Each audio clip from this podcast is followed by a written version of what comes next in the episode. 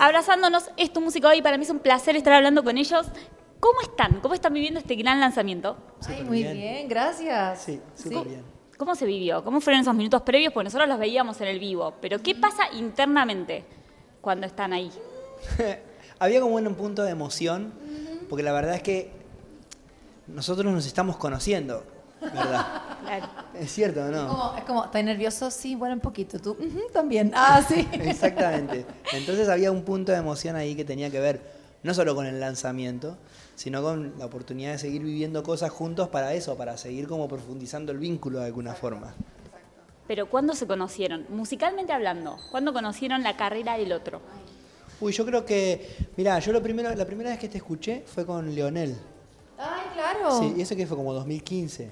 Por ahí. Una cosa así. Hicimos. Sí, recién tuve con él, de hecho. Grabé ahora un, un videoclip de él. ¿Así? Sí. Bueno, mira. Mira, conversando. Ahí está. No, eh, cuando fue el Festival de Viña. Ah, Imagínate. O sea, Baby Abel. yo tenía pelo. Era Baby otra Abel. persona. Sí, No, sí, pero- sí. Yo tenía pelo. Baby Abel. O sea, ahí como que el Sí. nombre ya como que caló en Chile. Eh, y entonces yo creo que fue a- a- todo ese tiempo atrás. O sea, para mí como Y que eso fue tiene... ¿qué fue? 2004. Claro, imagínate. Febrero del Porque para mí 2004. Abel igual es un- una figura como un autor establecido y reconocido en Latinoamérica, ¿cachai? Eso siento yo. Wow.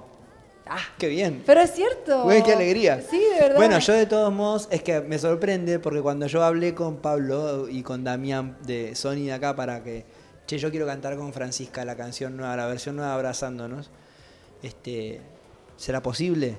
Y entonces yo les decía, háblenle de mí, o sea, cuéntenle, díganle que me va bien, que, que, que hace muchos Que años googleé, que me... que, ¿eh? me, que me googleé, digo que me googleé. Ah, díganle que hace un montón de años hago música, soy un tipo serio, ¿viste? Está, no, la cosa, ¿viste? Y ellos me decían, no, no, pero seguro que te conocen. No, ¿qué me van a conocer? Ustedes díganle, cuéntenle un poco de mí. Imagínate. No, y después llegamos al estudio. Igual el día contaba también en el lanzamiento que. Porque canta tan increíble Abel. Entonces yo estaba un poco intimidada. Y además era como, ya hagamos dos pasadas, estoy listo. Y yo así como el productor, Nico Cotton, como, Nico, necesito que me abras como 18 pistas más. Porque no lo puedo lograr. O sea, fuera, fue, o sea, fue una invitación muy, muy, muy linda. Estoy súper contenta y agradecida. Y además qué lindo que de la colaboración musical también hay una relación amistosa, rica, real. Sí. Y eso está increíble. Se agradece.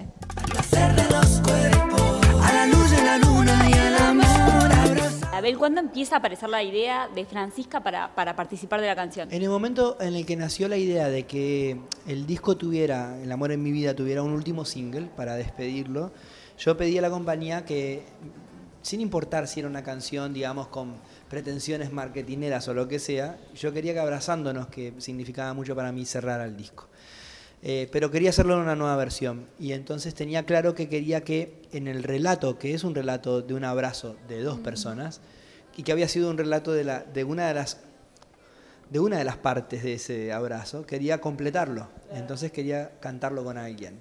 Y en ese tiempo me puse a pensar, a repasar en mi mente como los artistas que yo podía eh, escuchar en mi mente ahí en la canción y todo esto, y apareció Francisca, que además, como te dije, yo la había conocido a través de un dueto. Entonces también eso me hacía saber a mí que ella o estaba o disfrutaba o, o mínimamente estaba abierta a hacer duetos.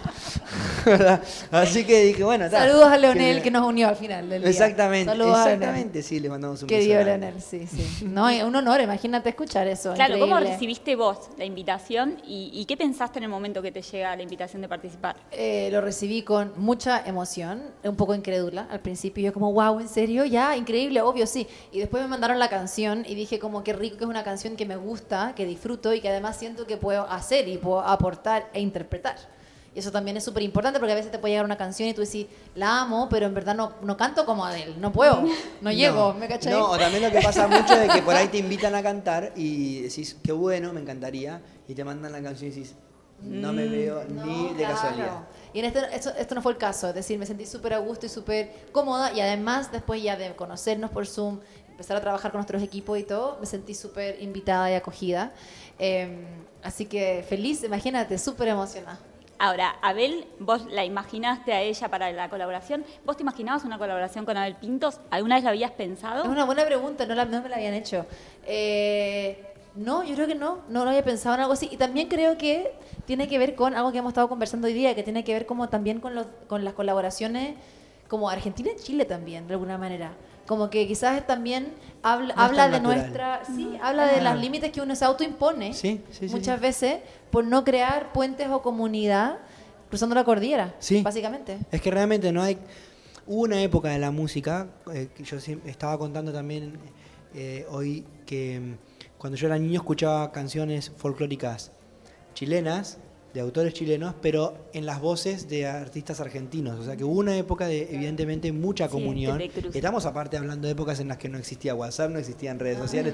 No, o sea que había una, una corriente cultural muy compartida, de ideología también y de muchas cosas, que por algún motivo en algún momento se desconectó y de repente ahora, claro, no es tan común hablar de un dueto de, un ar- de artistas chileno, ch- artista chileno con artista eh, argentino. Entonces, es cierto de que no era la primera opción de alguna forma, ni para ella Sí. hacer un dueto conmigo ni para mí hacer un dueto Y, con y lo ella. interesante es que quizás también la canción y el resultado también es distinto a lo que quizás me hubiera esperado, en el sentido que también quizás hubiera pensado en algo más como de autor. ¿Me, Claro. ¿me explico? Sí, sí. Que los dos podemos hacer eso también, podemos hacer como autor, Sí. pero también los dos podemos hacer algo más menos autor. Sí, que es como este resultado que me parece que, si bien es bachata, también tiene un espíritu popular, ¿verdad? Ujú. Como un poquito más eh, elaborado, que simplemente quizás una pura guitarra o un puro piano, nuestros instrumentos respectivos, que todo bien, y va a ser la versión acústica en el futuro. Sí. Más, para esta canción estaba lindo hacer algo que tuviera, eh, que fuera desafiante también y nuevo para nuestros repertorios y nuestros quizás personajes. Exacto, también. porque además eso, ni ella canta bachata, ni yo canto bachata, ni yo tampoco soy un artista de repente tropical, que entonces eh, está acostumbrado, pero sin embargo es cierto, yo ahora mientras te escuchaba estoy valorando lo que hiciste de subirte de inmediato a un género que ni está cerca tuyo ni tampoco está cerca mío. Sin Mira, nos embargo, va a costar caro en Twitter. dije- A mí ya empezaron todos como, y vas a bailar bachata y mandándote un video bailando bachata. Y yo, ¡ay, no! Ah, no, y ahora cuando esta canción sea una canción exitosa te van a empezar a llamar grandes exponentes de la bachata. Romeo, llámame. Aventura, llámame. No, no. Pero se los ve muy cómodos ahí. Sí, O sea, es que estamos lo- cómodos. Muy Pero experimentando también. totalmente. Pero en un punto tiene sentido también. Porque yo soy un músico que constantemente va experimentando formas nuevas de hacer su música y, y expresarse.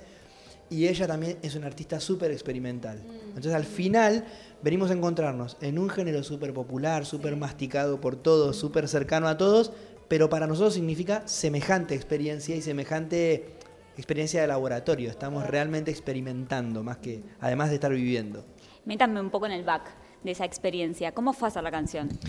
Empezaron por Zoom. Sí, bueno, es que en realidad la canción la vimos solo en el estudio. Ok. Se la enviamos, ella la escuchó, aceptó venir a participar, Sí.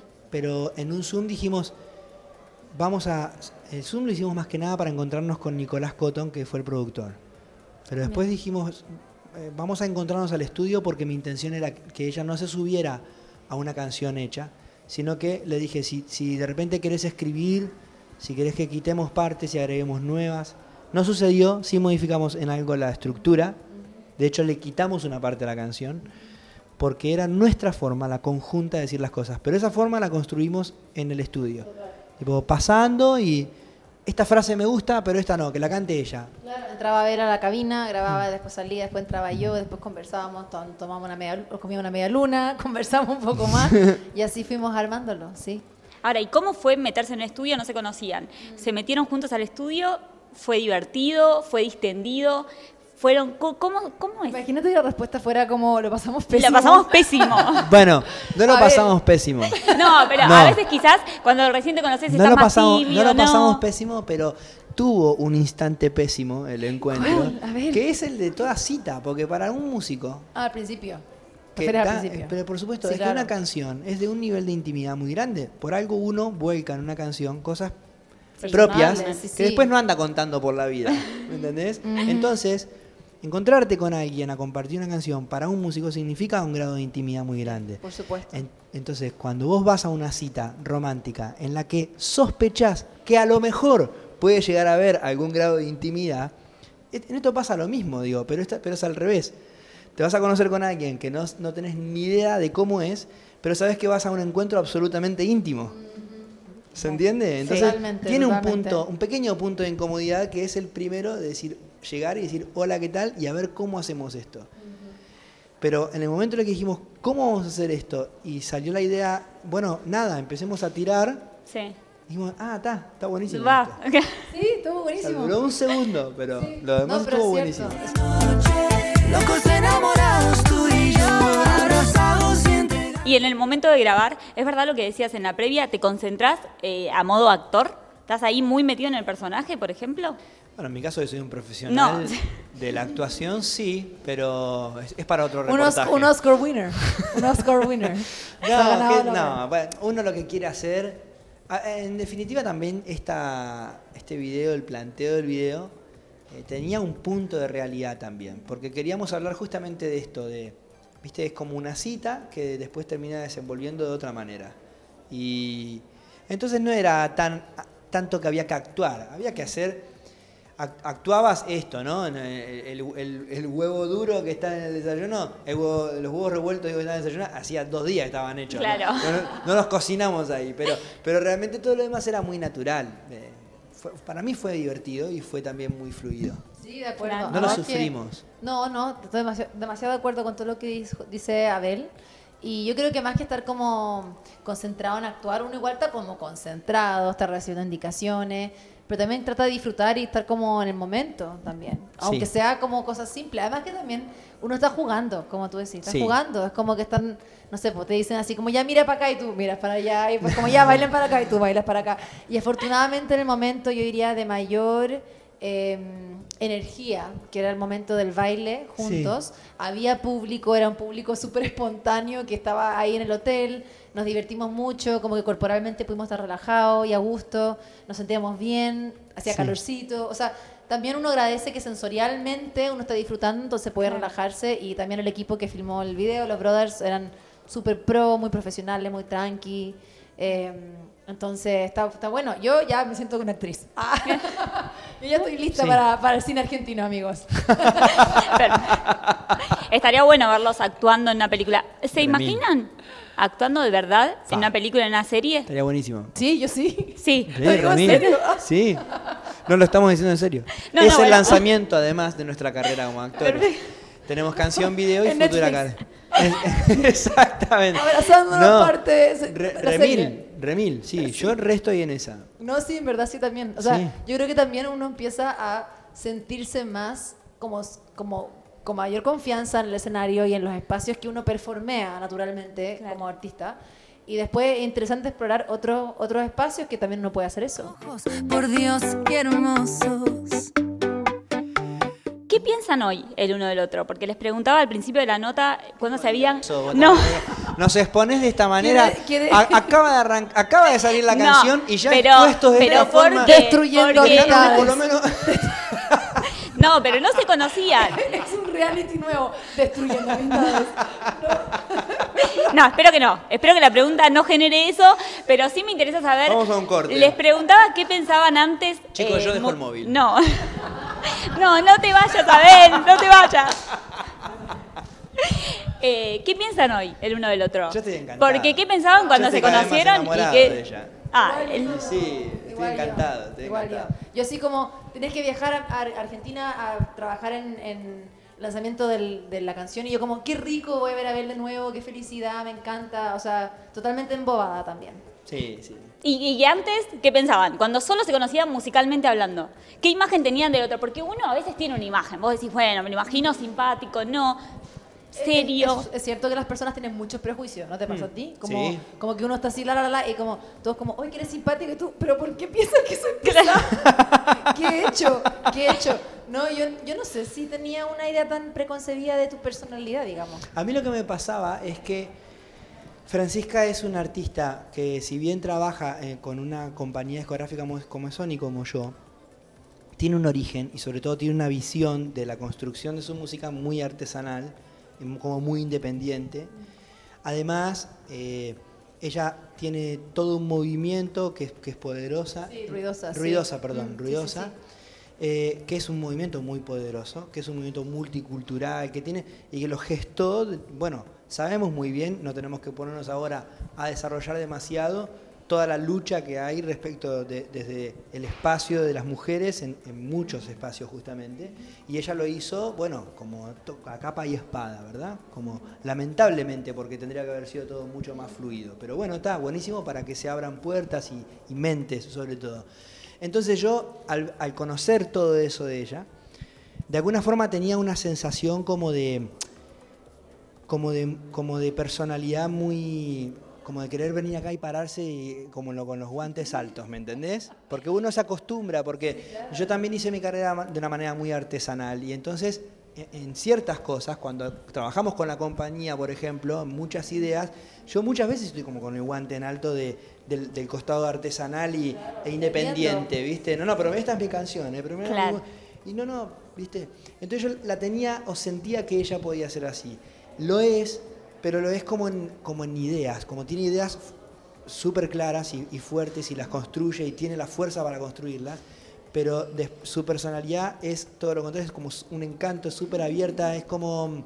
Está, está como los- con los brazos abajo, no está como todo el tiempo ahí. Que yo sentía que era que podías llegar a ser así, pero No, la qué verdad es todo lo contrario. No, qué lindo, Abel, gracias. No, te juro, el, el- el enamoramiento es mutuo, total. Me gusta no haber generado una pelea. Me gusta que la... No, la- Sí, pura bueno, broma, pero porque, la- porque tenemos cintura. Me arriesgué. Salimos bien. Bueno, y ahora más allá de los proyectos actorales para ambos, eh, ¿qué se viene? Porque se viene disco para vos, ahora en nuevo mayo. disco en mayo, correcto. Nuevo disco, grabado en pandemia, grabado en pandemia. Estoy súper emocionada, tengo muchísimas ganas de presentarlo al mundo. Un disco bien confesional, bien contundente, mucho diente, hay un pop con dientes bien filudo, así que estoy Pero que te digo, Súper- Su- No, es cierto, es cierto. O sea, hay momentos de vulnerabilidad así bien, bien dolorosos, pero también hay momentos de, de, de pelea. También hay momentos como de, de decir, sabéis que está todo cayéndose a pedazos, ya sea en el mundo, en mi vida, pero no me voy a echar a morir. Claro. Como hay que resistir y la vida igual es bonita al final de todo. A pesar de que uno a veces no lo ve. Claro. Cuesta, está la Claro. maleza ahí encima. ¿Ansiosa con ganas de que salga el disco? Muchísimo, sí. Además que es como lo que hablábamos antes, que de alguna manera uno entrega y crea toda una cosa y después sale al mundo y como que tú ya estás como en otro lugar. Entonces como que estás pasando por el lado de la cosa como, ¿qué, qué fue esto que creé? ¿Cómo lo hice? Y también uno va resignificando las cosas también.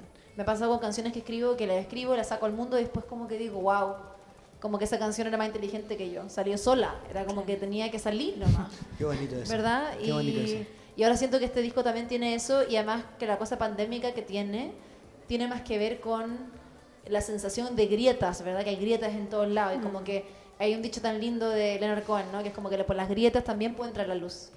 Divino. Si bien Sí, se está trizando muy todo. lindo. Entonces, como que eso es un poco, siento yo, lo que capsula el, el álbum, que aún no lo han escuchado. Lo van a Pero escuchar ya lo vamos a escuchar ahora. Lo van a escuchar Falta mayo, muy sí. poquito. Falta muy poquito, un par de semanas. A ver, se vienen los 30 de otras óperas, que es Sí. increíble. Sí, ¿Qué onda la previa a eso? espectacular. Yo me estoy preparando de una manera distinta como lo hice toda mi vida porque es un desafío también vocal y, y físico. Siempre admiré mucho a los cantantes de comedia musical y trabajo con, con una coach vocal, una para mí maestra vocal más que coach, porque maestro tiene como esa cosa más mística también. Katy Viqueira es una de las maestras y coach vocales de comedia musical argentina y latinoamericana más grandes que hay en Latinoamérica justamente. Y siempre conversé mucho con ella de lo interesante que me parecía el trabajo que yo suponía que había que hacer para resistir física y vocalmente esas grandes maratones de, de canto, shows, ¿no? claro. que de alguna manera yo lo hice en las giras que siempre toqué mucho, pero tienen, no sé, tienen otra forma, porque también lo rutinario a veces trabaja para bien y a veces trabaja para mal. Entonces hay que saber manejar también lo rutinario de ir todos los días al mismo teatro, al mismo camarín, cambiarte, ta, cambiar a la misma hora. Las giras tienen otra cosa, todos los días cantas una hora distinta, comes una hora distinta. Entonces, estoy haciendo como ese trabajo que viene a ser un desafío artístico muy grande para mí. Y después de casi 30 años de música, seguir encontrando formas de autodesafiarte sigue siendo estimulante. Sí, porque también. uno, uno afuera se imagina que Abel Pintos no tiene ningún desafío vocal ya. Claro. No, sí, tengo muchísimos. Esto está grande igual, o sea, está fuerte. Está bueno. Está increíble. Eh, Es, es un desafío grande que además me, me hace mucha ilusión porque hace muchos años que hablamos de esto con Katy y entonces ahora es como era, era este el momento. Yo estoy en una madurez del instrumento, digamos, de cómo funciona el instrumento. no de si bien o mal, sino de cómo funciona el instrumento. Es un punto de madurez muy interesante que, que busqué durante mucho tiempo y entonces por eso me estimula de, de esta manera. Así que, y, y por lo demás, artísticamente súper agradecido porque todo es posible gracias a que el público está ahí para llenar 30 salas, ¿verdad? Es un montón. Sí. Una belleza. Y, sí. y los vamos a ver juntos en alguno de esos Sí, shows. Absolutamente. De seguro, de seguro. 100% sí. Absolutamente. Bueno, gracias por la nota, gracias por el tiempo. Ha sido un placer verlo. Igualmente. Igual.